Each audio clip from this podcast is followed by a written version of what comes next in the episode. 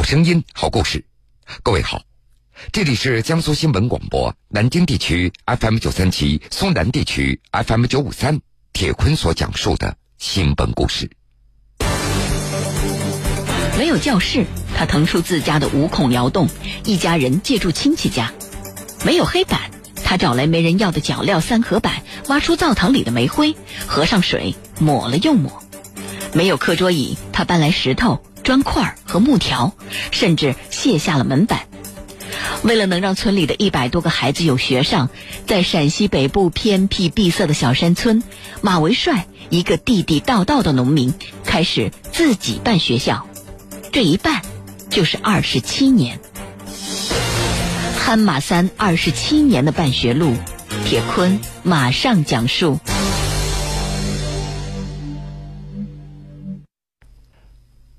黄土高原上的陕西梓州县，这个地方山大沟深，交通不方便。一座山挨着一座山，一条沟连着一条沟。马维帅他所在的马塔村就坐落在这样的深山里。村庄周围散落着零星的一些薄地，种一些玉米、谷子和土豆，乡亲们只能够靠天吃饭了。那个时候的马塔村。孩子们要上小学了，就得背着干粮，天不亮就出门，翻山越岭，走上五六里的山路，到邻村的学校去读书。但是，就是这样的一所小学，在一九九二年停办了。眼看着村里的孩子没有学上了，马维帅下了决心，他叫上了几个村民，一起办起了学校。当时没有教室，马维帅就腾出自己家的五孔窑洞。而他一家人借住在亲戚的家里，窑洞不大，十多个平方米的空间里摆满了桌椅板凳，老师的办公桌也在窑洞的角落里。最多的时候，一个窑洞里塞下了四十多个孩子。学校没有老师可不行，马维帅又拿出自己做石匠的时候所挣的一点工钱，东奔西走，以每个月三十八元的工资，请来了三位临时的代课老师。从那时起，孩子们朗朗的读书声又在马塔村响起了。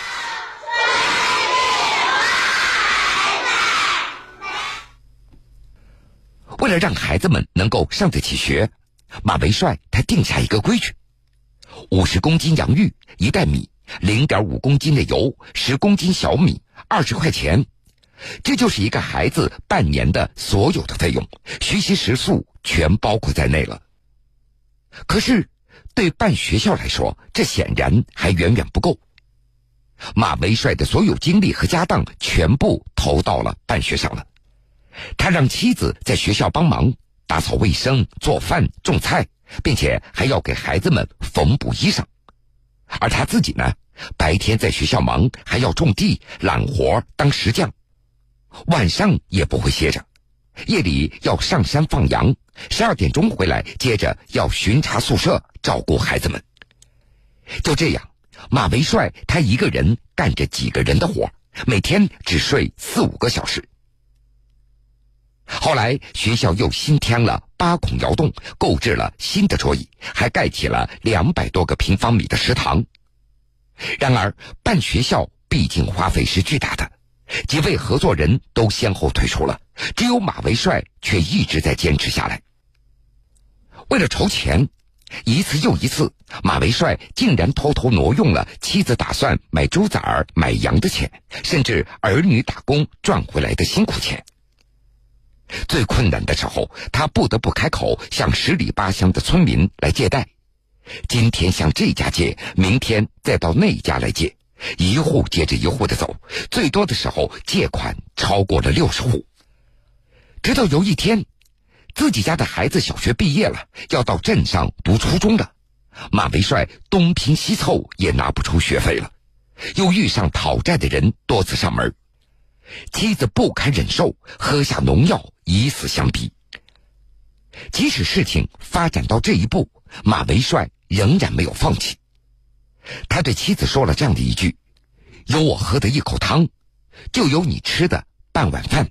但是孩子们不能没文化。”打那以后，很多村民都管马维帅叫憨马三。之所以起这个名字，用一些村民的话说，这不好好的过日子，干这些赔钱的事儿，不知道他到底图个什么。但是马维帅却不以为然，憨就憨吧，只要孩子们有学上，我啥都认了。我没有多少文化，走上社会也吃了不少亏，只要我还活着，就一定让我们村里的孩子有文化。二十七年了。从马塔村留守儿童学校毕业的学生有七百多人了，不少后来还成为了大学生。办学吃尽苦头的马维帅也唯独亏欠了自己家的孩子。五个儿女，只有女儿马军到省城西安上了学，其他四个都因为家里穷，先后中途退学了。当年女儿马军接到通知。他被以体育特长生的身份招到西安上学和训练了。马维帅卖了家里的驴，才凑上了一千元的学费。从父亲手里接过钱的那一刻开始，马军就再也没有向家里开口要过钱了。他会利用寒暑假在外面打工。儿女们刚开始不理解，不过随着渐渐的成长，他们才领悟了父亲的坚守和付出。在女儿马军看来，父亲就是一个勤劳、善良、有爱心的人。的确，给学校食堂采购面粉，马维帅他会舍近求远，远赴银川。四百多公里的往返路，他要颠簸整整一天，只为省下那五百元。在西安上学的时候，有同学扔掉了旧的校服，女儿马军觉得可惜，捡回来带回了家里。没想到父亲拿起来就往自己身上套，还高兴地说：“这衣服多好啊，还是新的呢。”但是对学校里的孩子们，马维帅却特别的大方。在遇到那些家庭困难交不起食宿费的孩子，作为校长的马维帅干脆利落，孩子的费用全免了。这样的孩子，光去年就有二十多个。那是在二零一二年，学生秦鲁智的父亲病故了，母亲也是重病在身。这个贫苦之家的三个孩子都在马塔留守儿童学校上学。秦鲁智的母亲，她也想见一见这个马校长。马维帅到孩子的家里一看，当即表态：只要我这个学校还办着，这三个孩子就不收费，让孩子好好上学。不仅如此。马维帅还扛起了照顾这三个孩子的责任。秦鲁智最小的妹妹只有四岁半，马维帅就让孩子们跟着老伴儿一起住了。从此，这里不仅是兄妹三个人的学校，更是他们的家了。马塔留守儿童学校有三百一十五个孩子，百分之九十以上都是留守儿童。每半年能与父母见一面的不到百分之四十，还有一百零三个孩子来自单亲家庭。在这所特殊的学校里，马维帅和老师们除了关注课业，还有一项更重要的任务：弥补孩子们缺失的亲情。铁坤继续讲述：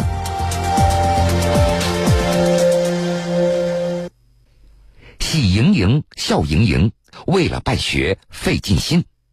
真孙孙、假孙孙都是国家栋梁人。二零零七年，马维帅写下了这样的一幅新春对联儿。在他看来，所有的学生那都是自己的亲孙子。孩子的头发长了，他给理；孩子病了，他连夜背着去看医生；孩子的被褥尿湿了，他拿出去晒；夏天，他给孩子们熬绿豆粥。冬天怕孩子们着凉，他提前把火给升上。晚上他和尿床的孩子同睡一个炕，方便照顾。平时马维帅和幼儿班的老师一起给孩子们脱衣服、洗脸、洗手。二十七年里，马维帅每天打着手电筒在巡夜。原来的宿舍那都是借过来的零散的窑洞。冬天的夜里，气温达到零下一二十度，滴水成冰。这个平日里爽落的汉子，顶着寒风，轻手轻脚的摸进宿舍里，为孩子们掖好被角。遇上阴雨天，马维帅手提一只大筐子，把孩子们湿透的衣服、鞋袜放进筐里，拿回去连夜的烘烤。第二天一大早，又及时的送回到各个宿舍。因为交通不方便，孩子们的父母又大都不在身边。每到课余或者周末，马维帅总是和孩子们一起做游戏、唱歌，或者到附近的山上来郊游、挖野菜。过节的时候，他还会和孩子们一起包饺子。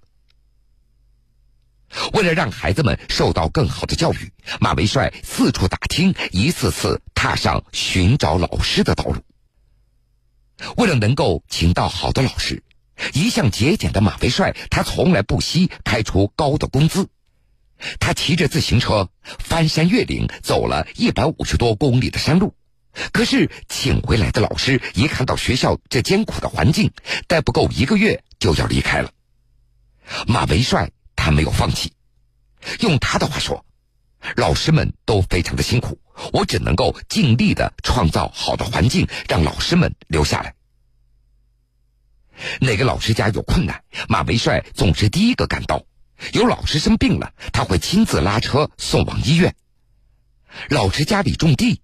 马维帅拉着自己家的驴帮忙犁地，看到马校长的付出，很多老师也被感动留了下来。时间一长，马维帅的学校也有了名气。虽然离县城还有四十公里的路，但是仍然有不少家长慕名将孩子给送过来。二零零九年，女儿马军回家过春节。大年三十刚一过，马维帅就回到了学校，张罗着打扫卫生、糊窗户。看着已经六十多岁的父亲满身尘土、两鬓斑白，马军忽然鼻子发酸。父亲老了。回到西安，马军辞去了高校体育老师的稳定的工作，抱着刚刚出生七十天的儿子和丈夫回到了马塔村。看着女儿回来帮自己办学，马维帅的心气儿更高了。回到家乡九年了，马军的课程每天都排得满满当当。他不但承担着一个年级几十个孩子的所有课程和生活照料，并且还是全校孩子的体育老师。白天上课，晚上批改作业、备课，而马军的孩子几乎全都是老公帮他带着。为了孩子们能够吃上新鲜的蔬菜，改善伙食，马军和母亲在学校的空地上种了黄瓜、西红柿、豆角，还和父亲一起种地养猪。如今，马维帅一家五口全部居住在学校里，妻子、儿子、女婿分别担任着学校的生活教师、武术教师和计算机教师，一心一意照顾着三百多个孩子。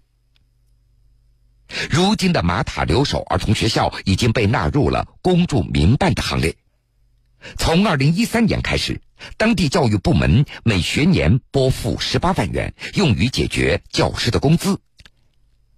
而在爱心企业和一些人士的资助下，音乐教室、幼儿活动室和澡堂等这样的设施也逐步的完善了。现在的马维帅是榆林楷模、中国好人。二零一七年，女儿马军也入选了第三届马云乡村教师奖。今年一月份举行的颁奖典礼上，马军一家人走上领奖台，成为最耀眼的明星。这也是他们一家人第一次旅行，第一次看到了大海。